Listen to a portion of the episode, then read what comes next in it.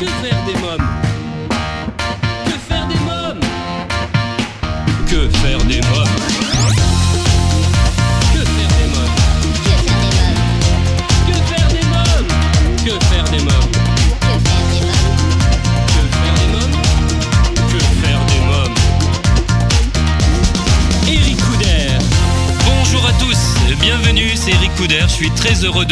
Pour ce nouveau numéro de Que faire des mômes, l'émission 100% familiale à partager sans modération.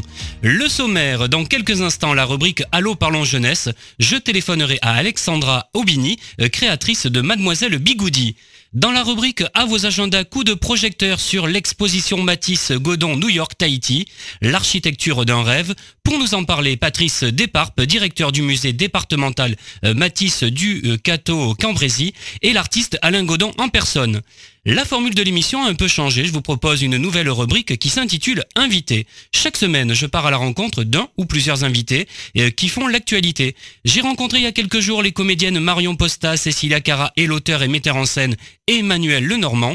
Euh, tous les trois, nous parlerons de la comédie originale musicale et péridurale qui fait un véritable carton en ce moment au théâtre Trévise à Paris. Ça s'appelle Énorme. Si vous souhaitez rester connecté avec la communauté Que faire des mômes, je vous invite à nous suivre sur les réseaux sociaux Facebook, Twitter et Instagram et à vous abonner à notre newsletter sur quefairedesmômes.fr. Tout de suite, allô parlons jeunesse. Que faire des mômes? L'ONG CNRJ est l'organisation non gouvernementale des cercles nationaux de réflexion sur la jeunesse. L'ONG CNRJ possède un statut consultatif spécial auprès de l'ONU et est présente dans plus de 20 pays dans le monde. L'ONG CNRJ est construite par des citoyens sans argent des États, elle est donc indépendante. Elle travaille à permettre à la jeunesse de mieux prendre sa place dans le monde. N'hésitez pas à aider l'ONG CNRJ à aider la jeunesse sur www.cnrj.org. L'ONG CNRJ vous présente l'invité jeunesse. J'appelle sans plus attendre Alexandra Aubigny, créatrice de Mademoiselle Bigoudi. Oui, allô Oui, Oui, Alexandra Aubigny oui. Oui, bonjour, c'est Eric Couder de l'émission Que faire des mômes. Bonjour Eric. Alors vous êtes créatrice de Mademoiselle Bigoudi. Alors racontez-nous l'histoire. Qu'est-ce que c'est que Mademoiselle Bigoudi et comment est née cette aventure Alors tout à fait, donc c'est une marque de création euh, textile et crochet pour euh, bébés et enfants. Voilà, et c'est une marque que j'ai créée il y a maintenant presque trois ans. Euh, donc je confectionne des, des accessoires euh, bavoirs, jouets, doudous, euh, accessoires pratiques pour, pour bébés, notamment des coffrets de naissance, ainsi que des accessoires pour des enfants un petit peu plus grands, donc accessoires mode, papillons, serre-tête, barrettes et, et des jouets. On va parler de tout ça, hein, de toute façon. Alors je crois que c'est lorsque votre fille est née euh, que vous avez décidé eh bien, de, de faire un trousseau, hein, c'est ça? Tout à fait, donc j'ai commencé à lui confectionner euh, des trousseaux qui ont beaucoup plu aux amis aux alentours, qui m'en ont commandé. Et de là est venue l'idée de me lancer un petit peu là-dedans. J'étais déjà dans la couture un peu avant et là euh, je me suis spécialisée euh, pour les enfants et les bébés. Vous proposez également des accessoires pratiques. Alors accessoires pratiques, c'est tout ce qu'on appelle euh, bavoir et, euh, et des barbouillettes, des accessoires qu'on va utiliser tous les jours. Toutes vos créations sont entièrement réalisées à la main et proposées en pièces uniques ou en petites séries, hein, c'est Alors ça c'est toute petite série, c'est-à-dire que par exemple si j'ai un tissu, je vais parfois réaliser deux ou trois fois le même bavoir, mais, mais pas plus. Et il y a toujours une petite différence évidemment parce que c'est pas euh, du produit industrialisé, c'est du fait main. Parlez-moi du, du doudou capucine. Eh bien je fais, je réalise beaucoup de doudous euh, spécialisés pour les bébés, donc ils sont faits euh, moitié tissu, moitié crochet. Donc vous avez la tête et les bras réalisés au crochet évidemment à la main, et ensuite le corps euh, en tissu version plate et doublé d'une petite watine pour apporter plus de douceur. Voilà, et ça c'est décliné en toutes sortes de petits animaux. Donc il, il va, y avoir, des chiens, des chats, des souris, des petites poupées, vraiment toutes sortes de petits personnages. Euh, que me conseillerez-vous pour un cadeau de naissance, euh, par exemple Alors, un cadeau de naissance, euh, ce que je vends beaucoup, ce sont des protèges carnets de santé avec euh, les petits bavoirs assortis, ainsi que le doudou, et euh, les débarbouillettes aussi, qui, qui plaisent énormément. Quelles sont les autres occasions Alors, je me suis spécialisée très récemment dans la cérémonie en Liberty. Donc, je propose des nœuds papillons pour les petits garçons, mais aussi pour les papas, avec les boutons de manchette assortis, ainsi que tous les accessoires de cérémonie pour les petites filles. Donc ça va être du serre-tête, de la barrette. Voilà, et entièrement réalisé en Liberty. pour quelle raison acheter du fait main en France? Eh bien, tout simplement parce que vous passez sur un circuit court. Donc, euh, contrairement à ce qu'on pourrait croire, ce n'est pas forcément plus cher qu'un article que vous allez trouver dans un, dans un grand magasin. Je pensais que c'était le contraire. Pas forcément, non, non, c'est pas vrai. Alors évidemment, vous avez le travail de tout le travail de créateur qui est derrière, parce que nous, les créateurs, on dessine nos modèles, on les imagine, ça prend du temps. On va ensuite les confectionner, donc ce n'est pas fabriqué euh, en Chine, c'est fabriqué euh, localement. donc du coup, vous avez tout un aspect derrière qui va être euh, basé sur la consommation. Et ce n'est pas forcément plus cher, contrairement à ce qu'on pourrait croire. Alexandra Aubigny, quel âge a votre petite fille aujourd'hui? 6 ans. 6 ans. Est-ce que vous lui demandez conseil sur ce que vous fabriquez? Exactement. Bah, de toute façon, je produis souvent en fonction de ce que ma fille aime du moins pour les petites filles. Et quand je crée un doudou, en général, on choisit le prénom ensemble, parce que tous mes doudous ont un prénom une petite histoire. Euh, quels sont les, prénoms de, des doudous, euh, par exemple eh bien, par exemple, vous avez Philomène la renarde. C'est un petit doudou renard qui était trouvé dans la forêt près de chez nous. Vous avez Miminette, la petit chat euh, pâtissier qui aime beaucoup manger dans la cuisine de Mademoiselle Bigoudi. vous pouvez avoir le loup. Ma petite fille adore les histoires de loup. Vous avez Super Souris, par exemple, ou Miro, un petit doudou ours. Et, quel est le, doudou le plus demandé euh, En général, un doudou est réalisé une fois. Ah oui. Donc il est unique. Il est unique. oui, comme je vous dis, c'est de la création, donc euh, des pièces uniques. Ah oui. Il arrive parfois qu'on me demande euh, de refaire un doudou, par exemple une souris, un chat, mais c'est toujours différent. Les vêtements vont être différents, le visage va être différent, les couleurs aussi vont varier. Alexandra Aubigny, avez-vous quelque chose à rajouter? Oui, tout à fait. Donc euh, pour les personnes qui ont besoin d'acheter quelque chose pour un enfant, allez sur mademoisellebigoudi.fr et acheter local, acheter fait main. Très bien, eh ben, on a noté. Merci Alexandra Aubigny, merci beaucoup. Merci beaucoup Eric. Au revoir. Au revoir. Si vous souhaitez des informations complémentaires sur Mademoiselle Bigoudi, je vous invite à vous rendre sur le site www.mademoisellebigoudi.fr. Alors chers parents, grands-parents, tantes et oncles, marraines et parrains, vous vous demandez souvent que faire des mômes le week-end, comment les occuper pendant les vacances scolaires, quelles activités leur faire faire après l'école. Eh bien chaque semaine, je partage avec vous mon agenda de tonton hyperactif et super branché, alors à vos agendas. Que faire des mômes? Cette semaine, une visite au musée à faire en famille. Le musée départemental Matisse du Cateau-Cambrésis invite régulièrement des artistes contemporains pour faire vivre ses collections et instaurer des regards croisés qui entrent en résonance avec les œuvres de Matisse, Herbin, Miro, Chagall ou Giacometti le musée vous propose cette fois une carte blanche sur l'idée et l'importance du voyage dans l'œuvre de Matisse à Alain Godon. À cette occasion, j'ai rencontré il y a quelques jours monsieur Patrice Desparpes, directeur du musée départemental Matisse du Cateau Cambrésis et l'artiste Alain Godon. Écoutez. Bonjour euh, monsieur Patrice Desparpes. Bonjour. Alors vous êtes euh, directeur euh, du musée Matisse et commissaire d'exposition également. Alors parlez-moi de l'exposition et du musée. Alors, euh, on va commencer par le musée. Euh, c'est un musée qui a été fondé par Matisse lui-même en 1952, deux ans avant son décès. Il a offert euh, à la ville du Cateau, qui était sa ville de naissance, ville où sa famille était installée depuis plus de 300 ans, tout un ensemble d'œuvres qui fait que ce, ce, musée est un des plus importants musées Matisse au monde, en fait.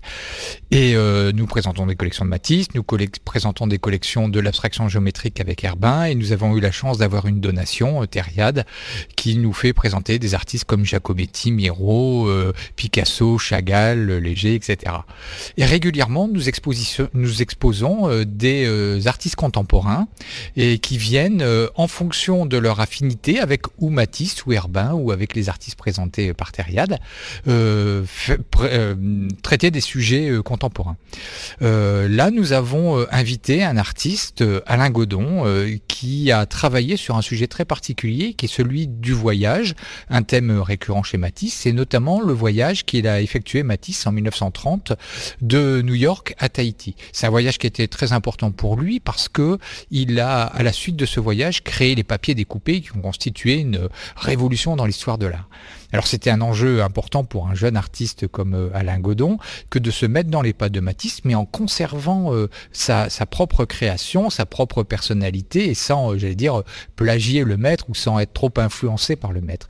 Et on voit là un artiste qui s'est lancé de New York à Tahiti dans une création qui est extrêmement joyeuse, qui est extrêmement ludique, extrêmement colorée, parce que les points de correspondance entre son travail et celui de Matisse sont ceux-là, c'est-à-dire que ce sont deux coloristes, ce sont des artistes qui ont décidé d'apporter la joie, d'apporter le, bonheur euh, à ceux qui regardent les œuvres. Et on a besoin de joie et de bonheur tout le temps, et plus particulièrement encore, je pense, euh, en, ces temps euh, difficiles. C'est un artiste qui, comme Matisse, a utilisé des techniques tout à fait différentes et qui a créé son univers et qui a inventé, par exemple, une plage avec des poissons volants, avec tout ce qu'il a pu aussi retirer de ce que Matisse a découvert en allant à Tahiti. Qu'est-ce que c'est qui vous a séduit euh, chez lui, chez cet artiste? C'est un artiste dont je connais le travail depuis longtemps. C'est le rôle des conservateurs de, suivre l'évolution, le travail des artistes. Et je savais qu'il y avait des correspondances. Je dis la couleur, le bonheur, la joie, mais aussi euh, la capacité à aller plus loin. Et euh, que un musée puisse offrir à un artiste la possibilité d'aller plus loin, je pense que c'est important. c'est permettre à des artistes français aussi d'évoluer. Et donc là, moi, ce qui m'a séduit, c'est cette possibilité de nous emmener dans un autre univers. Et c'est ce qu'a fait euh, euh, Alain Godon. Euh, Matisse disait qu'il était parti à Tahiti pour aller, bien sûr, sur le paradis sur Terre, chercher d'autres lumières dans un autre hémisphère, un endroit où l'objet de ses rêves pourrait devenir réalité. Il a fait la même chose, Godon, et il nous entraîne dans un univers où on est plongé dans la couleur, dans la joie, dans le soleil, dans les poissons volants, dans les fonds turquoises où on a tous envie d'aller, et en même temps avec cette découverte de New York, d'une architecture qui rend humaine, qui ne rend pas écrasante, avec euh, des histoires du quotidien. Il nous raconte euh, des histoires. À chaque fois, il se met en scène dans ses euh, œuvres. Donc, c'est un peu chercher Charlie qu'on va faire dans, tous ces tableaux. Et tout ça nous crée une proximité, un, sentiment d'appartenance, un, un, sentiment d'apaisement qui est tout à fait commun aussi avec le travail de Matisse. Alors vous accueillez également le jeune public. Comment est accueillie cette exposition par le jeune public? Alors euh, on pense vraiment, pour nous, le, jeune public est un, public prioritaire, euh, que ce soit du primaire jusqu'au collégien. Euh, tout un ensemble d'ateliers ont été imaginés pour répondre par rapport aux possibilités offertes par l'artiste. Je dirais euh, un peu de façon présomptueuse, je, l'avoue, que j'étais certain, connaissant le travail d'Alain Godon, que c'est une exposition qui serait immédiatement accaparée par les enfants. J'ai eu l'occasion de voir des, des enfants à la suite d'ateliers avec le travail de Matisse ou le travail de Godon, la réaction était la même, le sourire, la passion et euh, l'appropriation euh, des techniques. Donc on a préparé euh, des ateliers qui vont pouvoir traiter de choses aussi différentes que les pochoirs, que les, sculptures, que tout ce qui représente les collages, etc. Viens ta musée au musée. Vous m'en parlez un petit peu? Alors viens t'amuser au musée. Le musée, c'est un endroit qui n'est pas un endroit facile. Il faut passer les portes du musée, il faut découvrir les collections. C'est souvent impressionnant. Ici, on est dans un ancien château, un palais, etc. Donc vous savez, c'est pas facile. Mais les enfants, quand ils voient les œuvres, eux, l'environnement, ça les, ça, les perturbe pas. Donc ils s'approprient immédiatement les œuvres. Donc les enfants, finalement, sont aussi un facilitateur pour faire venir les parents. Et nous, notre idée, c'est de réunir en un même lieu des enfants et des parents autour d'un projet, autour d'ateliers et autour d'une euh, approche ludique euh, de la découverte de l'art. Dans quelques minutes, la suite de Que faire des mômes, mais pour l'instant, c'est la pause. À tout de suite. Que faire des mômes? Si vous venez de nous rejoindre, vous écoutez Que faire des mômes, l'émission familiale à partager sans modération.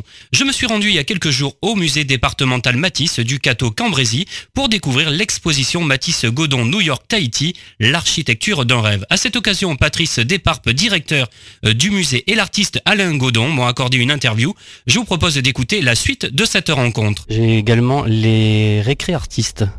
Alors les récré artistes, c'est euh, ces rencontres qu'il va y avoir entre ben, artistes artistes et, enfants. C'est des moments de rêve, c'est des moments qui sont capables de marquer l'imaginaire et de rester imprimés pour longtemps dans, dans les, souvenirs des enfants. Donc c'est des actions qu'on qu'on essaye de, faire le, plus souvent possible de ces rencontres entre les artistes et les enfants. Une dernière question, quelle est l'œuvre que les enfants préfèrent? C'est très divers, mais c'est certain que par le côté extraordinaire, la plage avec les petites tortues, cette idée du voyage, les foulards de couleurs, les poissons volants qui sont dans le ciel et qui illuminent, c'est et, le grand pop-up, l'alcove qui est au fond, ce sont deux œuvres très proches qui sont les plus appréciées. Merci Patrice Deparpe, merci beaucoup. C'est moi et j'espère à bientôt au musée. Bonjour Alain Godin. Bonjour. Ah, pouvez-vous me parler de l'exposition? C'est une exposition qui a pour thème le voyage, euh, surtout. Et euh, le voyage, pour moi, euh, fait les voyages. et donc, c'est très important de cette notion de d'essayer de, de, se retrouver, se ressourcer dans le voyage. Et aussi parce que le voyage nous apprend des cultures différentes. Et quand on sait s'asseoir et regarder les cultures, eh ben, on s'aperçoit qu'on s'enrichit et que, et que c'est pas plus mal, ça fait du bien. Comment vous est venue l'envie de dessiner? Ben, Ma famille. C'est une famille, vous savez, il y a des familles de majorettes, il y a des familles de, de musiciens. Et ben moi, c'est une famille de dessinateurs. Quelle est l'œuvre que les enfants préfèrent? Parce qu'il y a beaucoup d'enfants, il y a des groupes, j'ai vu, je me suis promené dans le musée. là, pour l'instant, dans celui-là, vous avez la chance d'être à l'ouverture. Donc les groupes d'enfants sont pas encore passés, mais bon, j'ai fait d'autres expositions, notamment au musée, où j'ai eu effectivement des groupes d'enfants. Et, euh, et en général, les enfants ont chacun leur préférence, hein, suivant le caractère. Et, euh, mais ce qui est très très marrant, c'est que euh, ils adorent euh, refaire euh, mes personnages, mes animaux.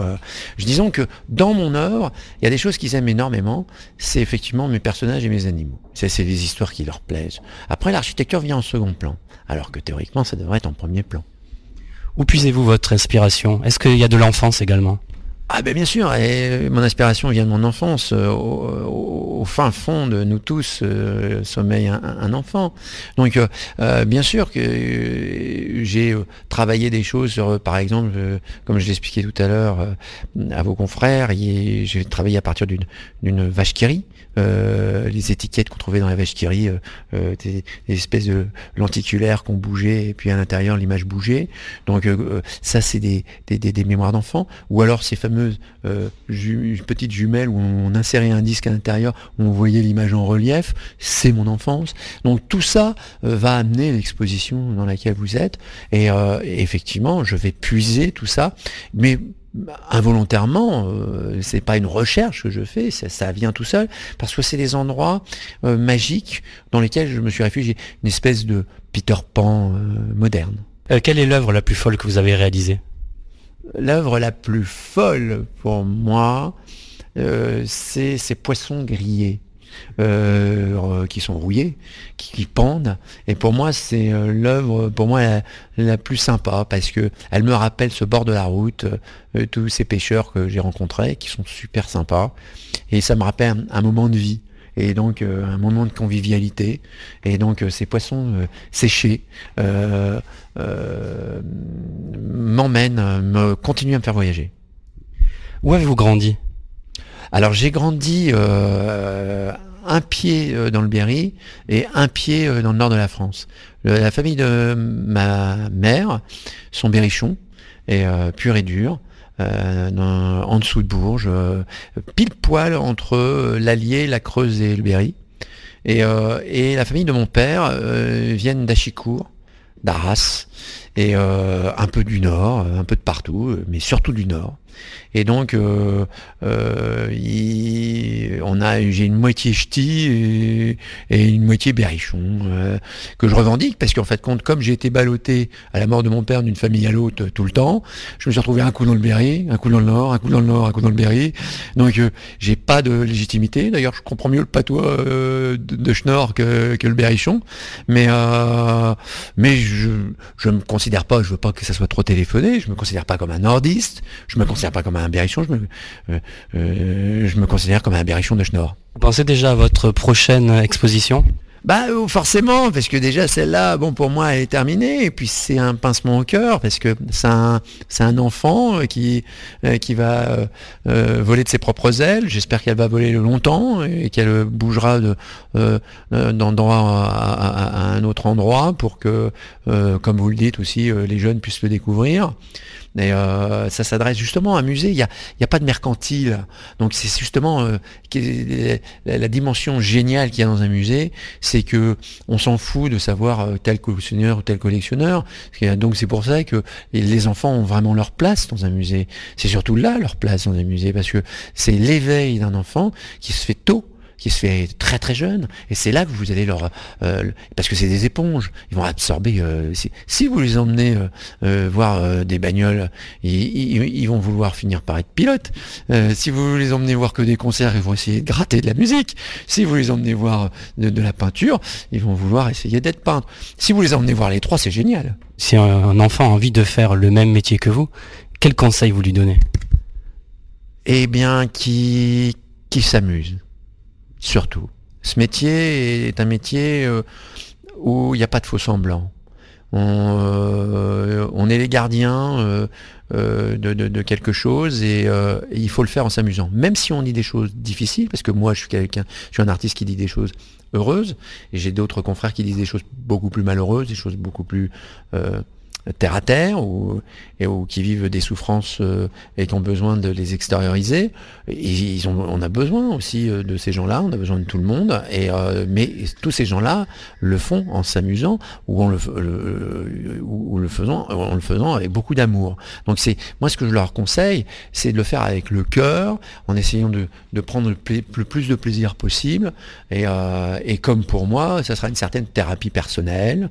Ça évite de prendre des tranxènes et euh, c'est assez sympa. Donc euh, voilà, si c'est euh, le but de devenir quelqu'un de connu, il vaut mieux qu'il rentre dans le cinéma. Je vous remercie Alain Godon, merci beaucoup. Il n'y a pas de quoi, c'était un plaisir pour moi. L'exposition Matisse Godon New York Tahiti, l'architecture d'un rêve, à découvrir en famille au musée départemental Matisse du Cateau Cambrésis jusqu'au 18 mars. Si vous souhaitez davantage d'informations, www.musematisse.lenord.fr. Maintenant, c'est le moment de jouer avec notre partenaire Solavi. Solavi, cosmétique 100% naturel pour une peau saine et fraîche grâce à son colostrum. Exclusivité européenne, Solavi rend à votre peau ce que le temps lui a pris. Votre peau aimera Solavi. Solavi convient à tous les types de peau et lui donne éclat et luminosité. Comme chaque semaine, je vous propose, grâce à notre partenaire Solavi, de participer au grand jeu concours et de tenter de gagner des produits de beauté, femmes et hommes de la gamme Solavi. Rendez-vous sur quefairedesmoms.fr, onglet jeu concours, pour tenter votre chance, un gagnant tiré au sort euh, chaque semaine. Maintenant, eh bien, c'est votre nouvelle rubrique invité. Que faire des mômes? Chaque semaine, je pars à la rencontre d'un ou plusieurs invités qui font l'actualité. Cette semaine, coup de projecteur sur Énorme, la comédie euh, originale, musicale et péridurale qui fait un véritable carton en ce moment au théâtre Trévis à Paris. Pour nous en parler, Marion Posta, Cécilia Cara et Emmanuel Lenormand. Bonjour Emmanuel Lenormand. Bonjour. Alors vous euh, donnez naissance euh, avec euh, Alissa Landry à une magnifique comédie originale, musicale et péridurale, énorme. comment a germé cette idée dans votre tête? Alors c'est une histoire qui a commencé il y a 10 ans. En fait, ce spectacle a existé au 20e théâtre il y a une dizaine d'années. Ça s'appelait Jusqu'aux dents à l'époque. Et effectivement, j'avais trois amis qui, euh, qui comment dire, euh, ont quasiment fait un bébé en même temps.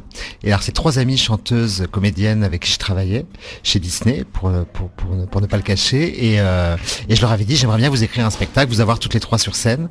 Et, et le soir, vraiment, vraiment le soir, je suis rentré chez moi suite à cette conversation et je me suis dit, mais qu'est-ce que je pourrais raconter avec ces trois femmes scène, qui était drôle, qui était pétillante, qui était fun, et en même temps très différente. Et d'un seul coup, je me suis dit, bah, c'est génial, je vais... Euh, oh, elles ont fait un bébé quasiment tout ensemble. Euh, allez, ça va être un spectacle sur les femmes enceintes. Donc je suis arrivé le lendemain et je leur ai dit, bah écoutez, ça va être un spectacle sur les femmes enceintes, il y aura une chanson sur les fraises, et ça va s'appeler Enceinte. Puis c'était vraiment... Puis voilà. Puis après, j'ai travaillé tout l'été. J'ai commencé à écrire des chansons, des textes, j'ai commencé à écrire un peu toutes les idées du spectacle. Et après, euh, Alissa Landry, qui faisait partie de ces trois chanteuses comédiennes, euh, m'a dit écoute moi j'adore l'idée, ça m'éclate et en plus comme elle venait d'avoir un enfant, bah, c'était un plus pour moi parce que j'ai eu son expertise de femme enceinte, parce que moi je n'ai jamais été enceinte, je ne pense pas l'être un jour, donc du coup j'avais besoin de cette expertise euh, avec tout ce qui peut se passer pendant ces neuf mois. Donc voilà un peu comment l'histoire est, est, est née. Énorme. Alors que raconte l'histoire? Bah énorme. Donc ces trois copines qui, sans le vouloir, euh, vont tomber enceintes en même temps. Ce qui est intéressant dans ce spectacle, c'est que j'ai vraiment travaillé sur des archétypes, sur des personnages, euh, et donc trois personnages vraiment différents. Il y a la working girl, il y a la femme d'affaires qui, comme beaucoup de femmes d'affaires, euh, n'a jamais le temps de faire un bébé. Euh, son agenda est surbooké. Il y a euh, Mia, donc elle c'est Barbara, la working girl. Il y a Mia qui elle justement est femme célibataire. Donc ça, ça parle aussi énormément. Elle est plus rock'n'roll, elle est plus fun, enfin fun. Elle est, voilà, elle, c'est une féministe. Elle se bat pour ses idées. elle revendique sa, son célibat. Euh, et, donc ça prête à, recevoir cet enfant euh, dans sa vie euh, toute seule. Et la troisième, qui vraiment devenir maman, est une mission sur terre. C'est c'est la, la catholique pratiquante, plein de principes, la famille, son rêve, quoi. Donc et, et en même temps, c'est vrai que qui dit ami dit dit différence. C'est pas parce qu'on a des amis qu'on est toutes pareilles. Donc effectivement, elles sont très amies et elles vont se, elles vont se bah, vivre ces neuf mois. Donc euh, après moi, ce que j'ai voulu vraiment faire, je voulais pas tomber dans la mièvrerie d'un boulevard classique ou euh, avec les portes qui claquent et euh, voilà. Je voulais sortir un peu des sentiers battus. Moi, j'ai un maître qui est Jean-Michel Ribes que, que j'aime beaucoup et je voulais. Alors attention, j'ai pas fait du Ribes, ce serait vraiment très prétentieux de ma part, mais je voulais vraiment offrir des, je voulais offrir des, des, des, des scénarios différents, c'est-à-dire pour vous tout vous dire, au début ça commence au tribunal et euh, elles en ont pris pour euh, 9 mois et 20 ans de travaux forcés, donc la sentence est donnée. Elles retournent à l'école pour apprendre à changer une couche. C'est vrai que moi j'ai beaucoup de neveux et nièces et c'est vrai que la première fois on se retrouve devant un petit bout de chou euh, qui a les fesses pleines de caca et bah comment on s'y prend et c'est vrai qu'il n'y a pas d'école pour ça. Euh, et tous ces gazou gazou et tous ces petits, petits bizarres, tous ces gens qui parlent au bébé, on prend des voix rigolotes. J'en ai, j'en ai fait une troisième langue, donc elle retourne, voilà. Donc j'essaie de décaler comme ça toutes ces situations.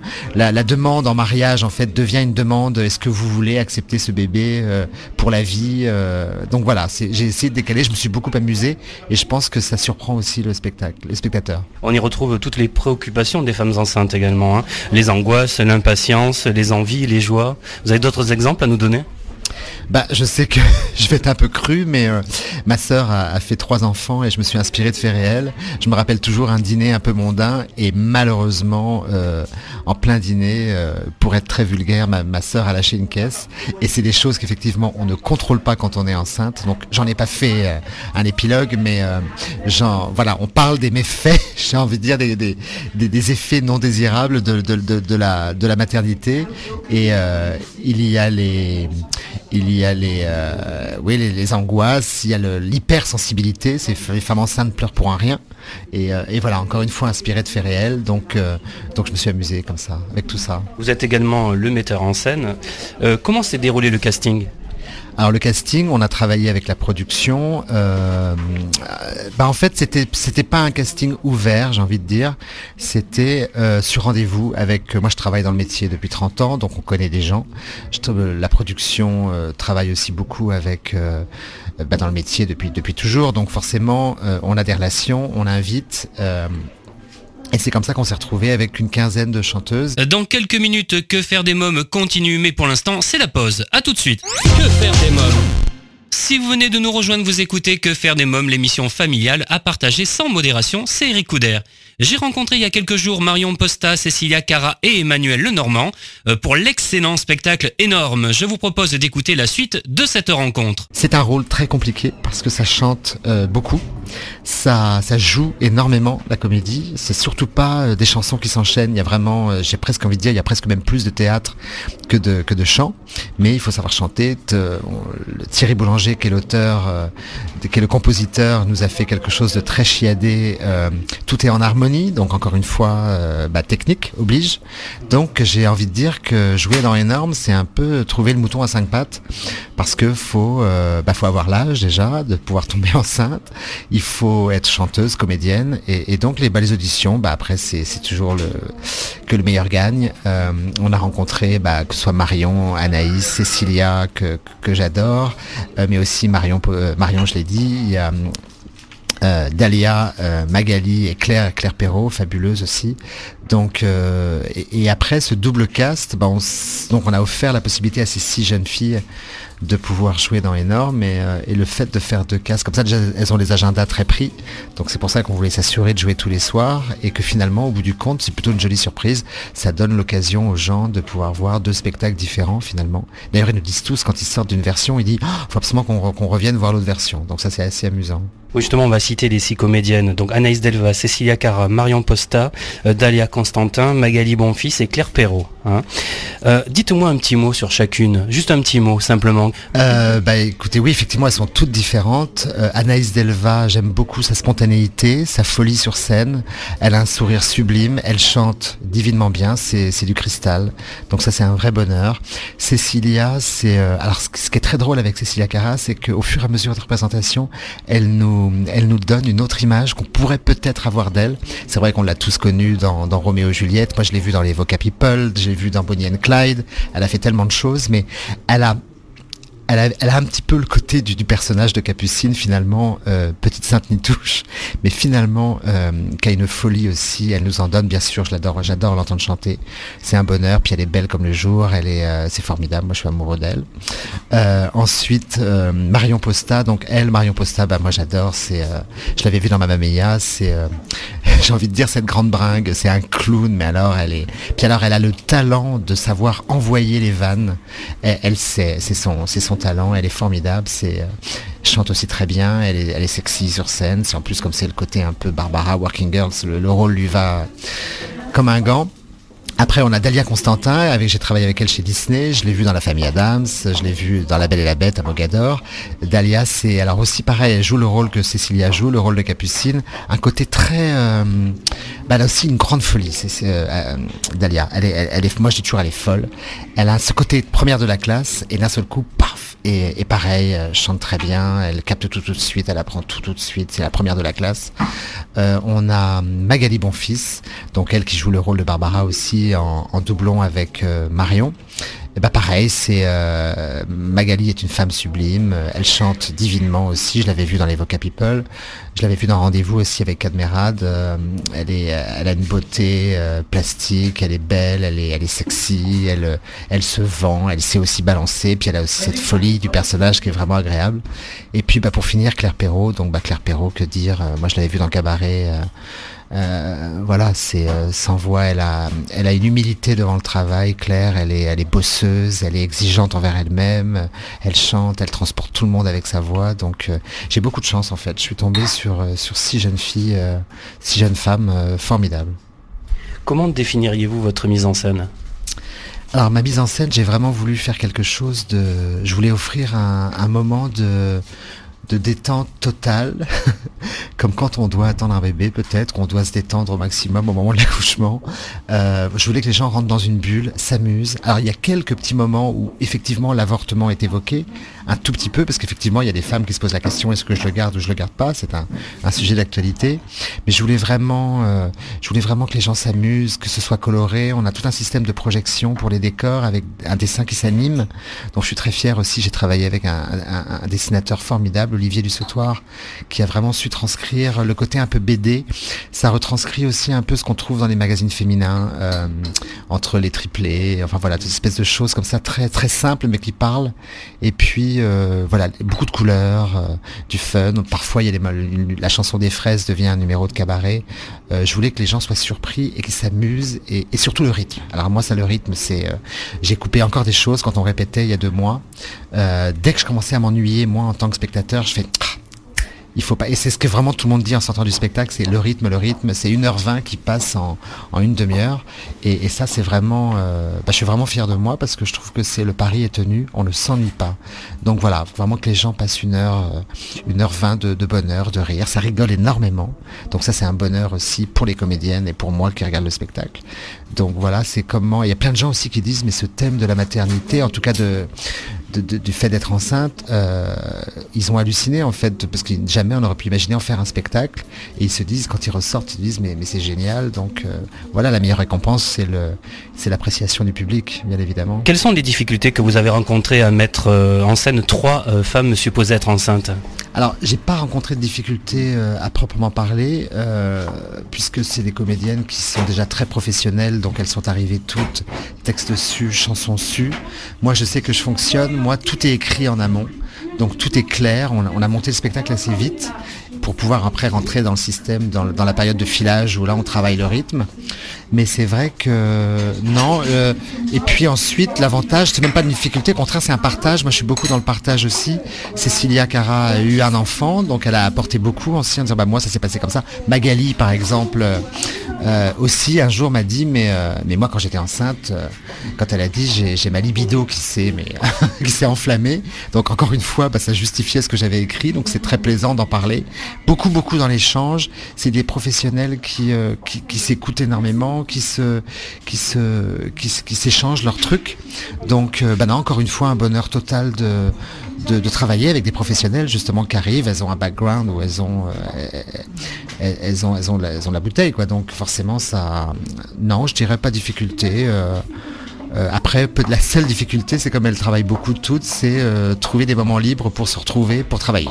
Ça, c'est compliqué, mais bon, après, on y est arrivé. Euh, La musique a joué un rôle important, vous m'en parliez tout à l'heure. Euh, c'est Thierry Boulanger qui a composé la musique. Pourquoi ce choix et qu'a-t-il apporté euh, au spectacle? Alors Thierry Boulanger, c'est un ami puisque c'est le mari de Alice Landry avec qui j'ai coécrit le spectacle. Donc déjà, il était un peu pistonné. Moi, j'avais déjà vu ce qu'il avait fait.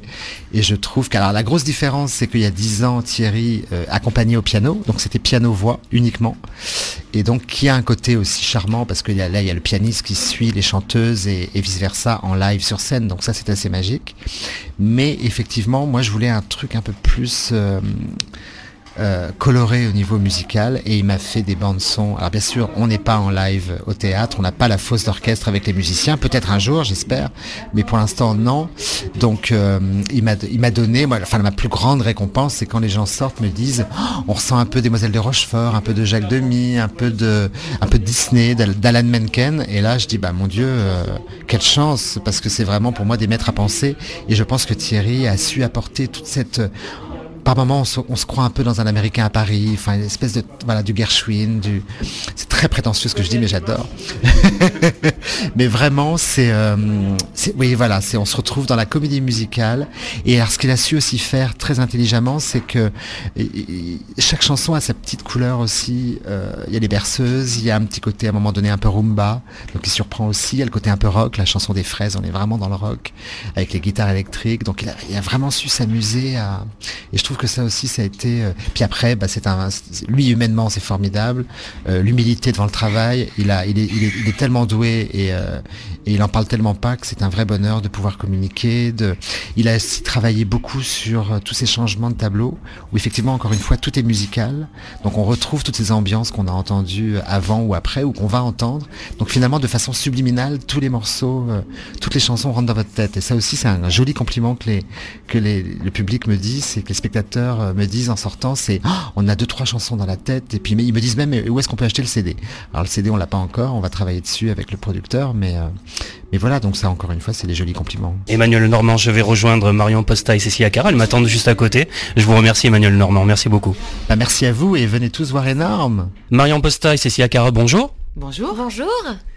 Alors, vous êtes à l'affiche de Énorme, en ce moment au Théâtre Trévise à Paris.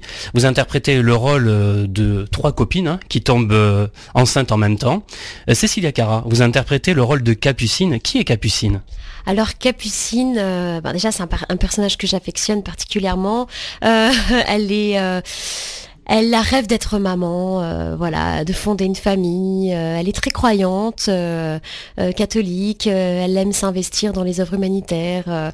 voilà, c'est son idéal, c'est de fonder sa petite famille. Elle a son mari, fait du tricot, elle va au catéchisme, elle donne des cours de catéchisme. Elle est voilà, elle est un petit peu dans son monde, elle est un petit peu naïve et en même temps elle a une, une folie que voilà que qu'on soupçonne, qu'elle assume pas totalement, mais mais qu'on aperçoit et c'est peut-être même une protection, une carapace, c'est une façon de, enfin voilà, c'est c'est c'est un personnage euh, très, je crois, léger, haut en couleur, euh, voilà que j'aime beaucoup. Comment réagit-elle quand elle euh, apprend qu'elle est enceinte? Ah, c'est le plus beau jour de sa vie. Elle est, elle, est, elle est tellement heureuse, elle n'attend que ça. En plus, ça fait un petit moment qu'ils essaient avec son mari, il n'y arrivait pas. Et là, quand ça arrive, c'est, c'est merveilleux, c'est un miracle. Qu'est-ce que ça va changer pour elle? Qu'est-ce que ça va changer pour elle? Le Pour elle dans sa vie, le fait d'être enceinte ah, bah, je pense que tout, elle, tout, tout est merveilleux. Euh, elle, prend tout du bon côté, Capucine. Voilà, c'est, même les, les désagréments, enfin entre guillemets, de, la grossesse. Pour elle, c'est normal. Ce sont des choses euh, qui font partie de la grossesse. Donc, euh, donc voilà, elle est, elle est très, très fleur bleue, très, voilà, très dans cet état d'esprit. Elle est, elle est contente, quoi qu'il arrive. Marion Posta, euh, Barbara est plutôt une femme indépendante et une vie professionnelle bien remplie, hein, c'est ça hein? Oui, c'est ça, visiblement. Elle est, euh, je dis visiblement parce qu'on ne sait pas exactement. Je crois que elle travaille dans une agence peut-être de mannequins, elle s'occupe des mannequins, elle est peut-être styliste, enfin en tout cas elle est dans la mode. Et elle voyage beaucoup pour ça, elle, elle adore son métier, euh, c'est une working girl. Elle est cependant mariée, malgré tout, elle a une vie complètement à 100 à l'heure. Comment elle va réagir quand elle va apprendre qu'elle est, qu'elle est enceinte? C'est un cauchemar. C'est un cauchemar parce qu'elle n'a pas le temps, parce qu'elle a pas, elle n'y avait peut-être même plus pensé parce qu'effectivement, euh, euh, voilà, c'est le, en tout cas, ce personnage pour moi arrive à un moment de sa vie où bah, il était temps et elle n'y pensait pas. Ça, ça la, ça la surprend, voilà, ça la surprend et elle, pense que c'est un cauchemar, que sa vie va, ça va s'arrêter, qu'elle, qu'elle ne peut pas, qu'elle peut pas, voilà. Comment décririez-vous le personnage de Barbara? Oh, Barbara est un personnage euh, assez. Moi, j'aime beaucoup aussi mon personnage. C'est ce qui est formidable, c'est qu'on on affectionne nos personnages les l'une et les unes et les autres. Euh, c'est un personnage qui est haut en couleur aussi, parce que justement, un petit peu, un petit peu superficiel, parce que le côté très mondain, la mode, c'est formidable, c'est très chic, c'est très actuel. Et en même temps, elle est très très, euh, elle, elle, elle adore ses copines. Elle est très proche d'elle et elle a besoin, elle a besoin, à mon avis, d'être entourée par par ces jeunes femmes pour se sentir un peu plus euh, les pieds sur terre, en tout cas euh, euh, dans leur réel. Et, je trouve que ce personnage est, touchant pour ça parce qu'il est un petit peu barré. Il y a, voilà, et elle est complètement surprise et au fur et à mesure du spectacle, elle apprend à découvrir ce qui va lui arriver. Justement, comment elle va-t-elle euh, devoir réorganiser sa vie? Euh, bien, je pense que surtout ça va lui faire beaucoup de bien. Elle va arrêter de partir euh, à droite et à gauche, et puis euh, voilà, elle va se sentir peut-être un peu plus responsable et arrêter de penser à elle et à ses fringues. Encore que je suis pas sûre.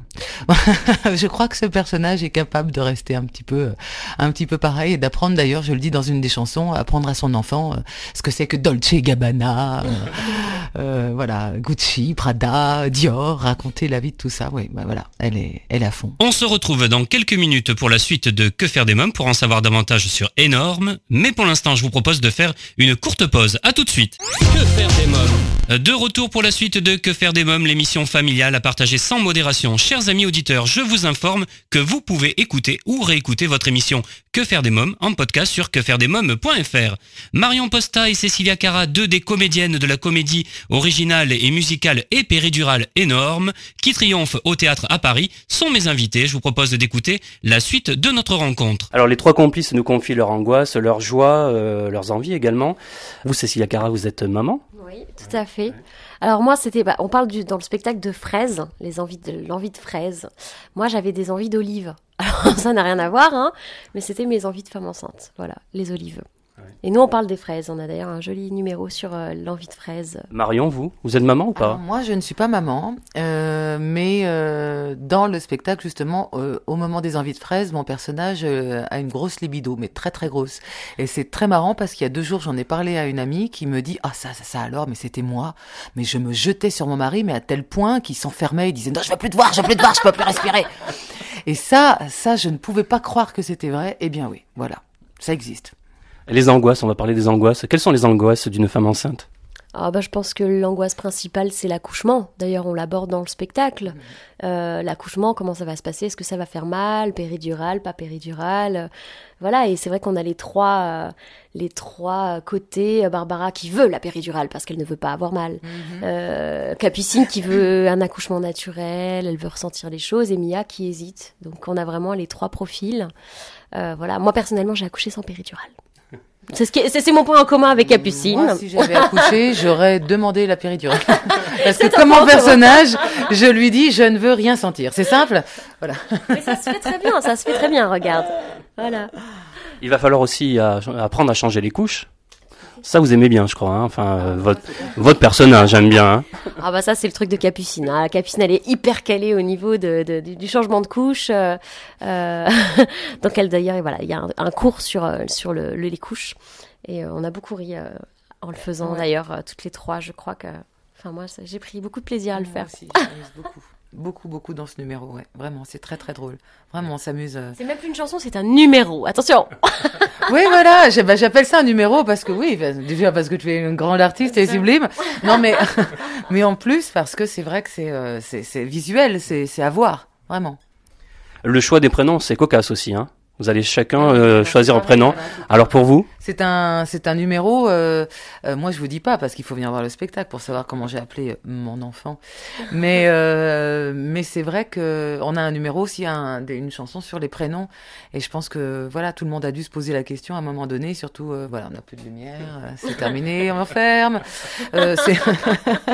C'est, que en fait, on, on- on est dans, on- ça, ça doit être, enfin, en tout cas, ça a été, ça t'est arrivé, je suppose. Euh, euh, Cécilia, c'est un casse-tête. C'est euh, voilà, comment Ah je ouais. vais l'appeler. Bah, faut se euh, mettre d'accord avec le papa. voilà. Et puis après, il faut se dire bon alors, c'est vrai que euh, il y a des prénoms qui sont bien petits. Après, il faut penser quand il va grandir. Et puis, enfin oui, on se pose plein plein de questions. Après, ça dépend. euh, parfois, c'est une évidence. Et puis Ouais. parfois, euh, c'est compliqué. Mais là, c'est vrai que là, chaque personnage a ses envies de prénoms. Moi, Capucine, qui est très croyante, on vous laisse deviner euh, les prénoms qu'elle elle pense. Euh, toi, un petit peu plus branché. Moi, c'est un peu euh, n'importe quoi. voilà. C'est comme ça vient. euh, Cléopâtre, par exemple, vous voyez. Bon. Ah, mais ça peut être très chic, très très branché. Oui, très très tendance. Très tendance. Allez, maintenant, je m'adresse aux, aux comédiennes et surtout à vous, Marion.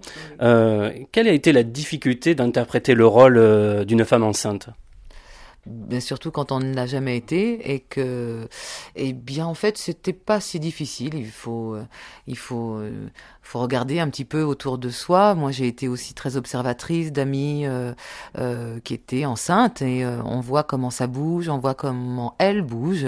Elle raconte ce qui se passe. Donc voilà, il suffit de, il suffit de l'imaginer. D'ailleurs, nos ventres qu'on a sur scène nous permettent d'ailleurs, on ne peut pas s'asseoir d'une manière normale si on a un gros ventre. Quoi. Ça, c'est, en fait, c'est l'évidence. Donc quand on imagine que dedans il y a du poids en plus, je pense que c'est assez. euh, Pour le coup, ça devient facile. Voilà. euh, Cécilia Cara, vous, vous êtes maman, justement. Alors, est-ce que vous avez puisé dans vos souvenirs de maman? Ah oui, quelques petites choses. euh, oui, oui, bien sûr, bien sûr. J'ai essayé de retrouver des, des, des façons de se tenir, euh, euh, voilà, des façons. Mais après, euh, c'est pas, c'est pas si handicapant que ça. Après, à part les derniers mois où on est vraiment, c'est quand même assez lourd et que et monter des escaliers, ça devient un petit peu plus compliqué parce que le cœur euh, marche pour deux et qu'on sent la pression et tout ça. Mais sinon, euh, non, c'est quelque chose qui, qui revient assez naturellement. Et puis, et puis c'est vrai que le fait de porter ce ventre, même s'il n'y a pas de, de poids comme un bébé, ça aide quand même euh, à marcher, à se tenir, enfin voilà, et, et à jouer avec ça. Marion, vous, comment vous êtes préparée pour ce rôle? Euh, bah écoutez, en fait, comme on n'a pas eu beaucoup, beaucoup de répétitions, euh, je me suis laissée complètement faire par le metteur en scène. Euh, je, je l'ai suivi complètement, une confiance totale, et, euh, et euh, j'ai laissé mûrir tout doucement au fur et à mesure ce personnage que j'avais, euh, bon évidemment, quand il est sur le papier, on, l'imagine, on a une voilà une certaine idée, mais quand on joue avec ses camarades, ben, je l'ai, je l'ai, je l'ai approprié, je l'ai apprivoisé comme ça. je me suis approprié ce personnage en, en, en le jouant avec mes camarades de jeu. Voilà. Vous, comment vous avez travaillé le rôle? Ah ben oui, non mais c'est un petit peu la même chose. C'est vrai qu'on a eu très peu de répétitions euh, euh, avant, avant les premières, mais euh, je, je, ouais, je me suis laissée guider aussi par, par Capucine, par, par son... En fait, j'ai- travaillé en ajoutant des couches au fur et à mesure, et c'est vrai qu'on continue, même sur scène, on continue encore On à faire encore. évoluer le spectacle, et puis en fonction de, de ce que ce que la personne en face euh, euh, nous renvoie, notre partenaire, on, s'adapte, on évolue et on est encore, je crois qu'on est encore en train de, de construire jour après jour. Donc, euh, c'est ça. Ce qui est important, c'est qu'on est à l'écoute, à l'écoute les unes des autres et ça, c'est vraiment très important parce que ça nous permet effectivement de d'être vraiment en harmonie toutes les trois sur le plateau. C'est vraiment. Et très à l'écoute des imprévus qu'on oui, savoure, savoure assez. Alors vous chantez, vous dansez, vous jouez la comédie, hein? Cécilia Cara, moi je vous ai découverte euh, justement dans l'humour également. Parlez-moi, vous aimez justement, ça, je sais pas, faire rire Mais j'adore ça mais parce que vous ne me connaissez pas très bien. non, mais c'est gentil. C'est très, très drôle, il faut le savoir. Hein. C'est gentil. Mais euh, ben c'est gentil. Non, non, je, je m'amuse énormément euh, avec ce personnage parce que parce que ça me laisse la matière, ça me donne la matière pour pour aller dans, dans voilà dans des dans des univers, enfin des, des, comment dire, euh, voilà, dans, des endroits où je ne suis jamais allée sur scène, c'est vrai, des, des choses d'humour ou des choses où je peux me lâcher plus. C'est vrai que j'ai fait des, des, personnages très romantiques, euh, très doux, tout ça que j'aime beaucoup. Mais là, euh, Capucine, elle a quand même un, petit grain de folie pas négligeable, et, et donc voilà, c'est super, c'est super, c'est un vrai plaisir pour moi. Vous avez été, euh, alors que vous aviez 15 ans, Juliette, dans la comédie musicale Roméo et Juliette, et joué de nombreuses pièces de théâtre également. Euh, dernièrement, vous étiez dans le groupe international Les Voca People. Hein. Euh, et maintenant, énorme. Quelle est la particularité de ce spectacle? Qu'est-ce qui vous amuse? Ce qui m'amuse et ce qui m'a plu dans le projet, déjà, c'est une création. Ça s'était déjà joué il y a 10 ans, mais c'est quand même un spectacle, voilà, c'est une création originale. C'est un spectacle de petits formats, enfin en tout cas euh, à, de format euh, c'est hum, humain, à chaîne, euh, comment, comment dire, à, échelle humaine, merci. Et, et, et, ça, je trouve ça super. voilà, il y a une sorte d'intimité. effectivement, on chante, on danse, on joue, mais tout ça ne se sent pas. Tout écrit de façon à ce que ce soit naturel. les chansons sont des dialogues. voilà, on danse. Enfin tout, tout est tellement bien construit que, que, tout ça est. Je saurais pas dire on dit une comédie musicale, mais c'est une pièce musicale. C'est voilà, les, les, musiques sont super. Euh, euh, voilà, et puis comme je disais, on a matière dans nos trois personnages à, à faire des choses, euh, voilà, nous amuser beaucoup. Donc voilà, il y a beaucoup de facteurs qui font que je m'amuse beaucoup. Marion Posta, vous avez été Tania dans Ma Mamie, hein, hein Rutabaga également, hein, voilà. vous avez joué dans Le Canard à l'Orange. Oui. Hein. Et puis maintenant énorme, qu'avez-vous envie de dire sur cette aventure? Comment c'est arrivé dans votre vie? Euh, comment c'est arrivé dans ma vie? Euh, euh, Par une amie déjà, Charlie Bazir, qui est avec nous à la production et qui a travaillé avec moi sur Mamma Mia. Et elle m'avait parlé du projet il y a quelques années. Et elle a toujours eu à cœur, le, le, spectacle s'appelait Jusqu'aux dents à l'époque, elle a toujours eu à cœur de remonter un jour ce spectacle. Et donc elle m'en parlait à chaque fois qu'on se voyait. Et, euh, et puis, euh, elle m'a proposé de passer les auditions auprès de, de, notre producteur et metteur en scène. Et, et voilà. Donc, il s'est imposé à moi. Ça faisait vraiment longtemps que j'en entendais parler. Je me disais, est-ce que tu crois qu'un jour, ça va voir le jour? Eh bien, oui, voilà. Et euh, je suis très heureuse parce que je, je trouve, euh, comme Cécilia, c'est un bonheur de, de chanter ces chansons, déjà qui sont encore une fois originales et qui sont, qui sont, c'est un dialogue. Parfois, on ne chante pas tout le temps, hein, les chansons, les, on les parle aussi. Et c'est pour ça qu'il faut pas que les gens aient peur Hein, je vous assure. On se met pas à faire mais ça les mio, je vous assure. C'est ça. voilà. pause. Chanson de Pause, voilà, voilà, voilà. Vous allez mourir et ensuite, voilà. Non, non, je vous assure que c'est vraiment, ça raconte l'histoire et ça, euh, ça, ça m'a beaucoup plu, ouais, vraiment. D'ailleurs, Mamma Mia, c'était aussi euh, la, la, même chose, c'est-à-dire que les chansons, même si c'était des chansons d'Abba, avaient été quand même, l'histoire avait été tournée autour des chansons, euh, transformée autour des chansons d'Abba, donc on, on racontait l'histoire dans l'histoire. Et ça, je trouve ça formidable. Un dernier mot sur le metteur en scène, Emmanuel Lenormand. Euh, oh, quel, metteur, quel metteur en scène est-il? Moi, je, ben, Emmanuel, ben, c'est un plaisir de travailler avec lui, déjà parce que par son énergie extrêmement positive, euh, voilà, il nous, il nous encadre, il nous donne le cadre pour travailler nos personnages, bien dessinés, et il nous laisse euh, la possibilité de nous exprimer. Et ça, c'est top. Il nous laisse vraiment euh, faire nos propositions. Euh, il est très ouvert et euh, très à l'écoute de, de, de, ce qu'on propose et, Et si on va trop loin, il dit ah non, ah, ah ça c'est super, je garde. Et, et, vraiment, il nous donne, euh, ben, il est super parce que ben, nous a choisi, donc il, nous aime énormément toutes. Et moi, je sais que je me sens dans une confiance, euh, voilà, j'ai confiance, entièrement confiance. Et c'est dans ces moments-là que je suis le plus productive, plus créative et que je peux le mieux donner de ma personne. Et donc, c'est un plaisir de travailler avec lui, vraiment. Ouais, Marion Posta bah, C'est exactement ça, c'est exactement ce que dit Cécilia. J'ai ressenti la même chose et c'est pour ça qu'il y a une cohésion aussi entre nous, très forte, parce que il a une très belle, belle bienveillance envers nous, envers la, la, la, femme que nous sommes, mais la comédienne aussi, la chanteuse. Et il est, euh, il est effectivement à notre écoute. On peut lui proposer plein de choses. Ça, c'est formidable. Il est pas, même si, alors évidemment, comme je vous disais tout à l'heure, on n'a pas eu beaucoup de répétitions, donc on s'est dit, ça va être un peu, toi tu te mets là, toi tu te mets là. Et effectivement, on niveau du placement, si vous voulez, c'était assez clair dans sa tête, mais après, euh, il nous a aidé à trouver nos personnages et à, nous lâcher. Et ça, c'est vrai que c'est formidable, c'est exactement ce que dit Cécilia, c'est un bonheur, et euh, il est joyeux, il a toujours le sourire, euh, et il est prêt à chercher des choses, et ça, c'est c'est magique, parce que le spectacle, c'est vraiment un spectacle vivant. Cécilia Cara, quelle maman êtes-vous? Oh là, eh ben, j'espère une bonne maman. En tout cas, je sais qu'en tant que parent, on essaie toujours de faire du mieux qu'on peut et on fait toujours des erreurs. Il faut essayer de pas être trop exigeant avec soi-même, mais en tout cas, euh, je crois que je suis une maman euh, bah, aimante. En tout cas, voilà, c'est un bonheur. Moi, je, suis une maman comblée, on va dire. Voilà. Merci Cécilia Cara. Marion euh, Posta, quelle maman seriez-vous? Parfaite. c'est Barbara. Barbara, attendez, c'est quoi Sublime, fantastique, extraordinaire. Je ne ferai aucune erreur et ce serait merveilleux.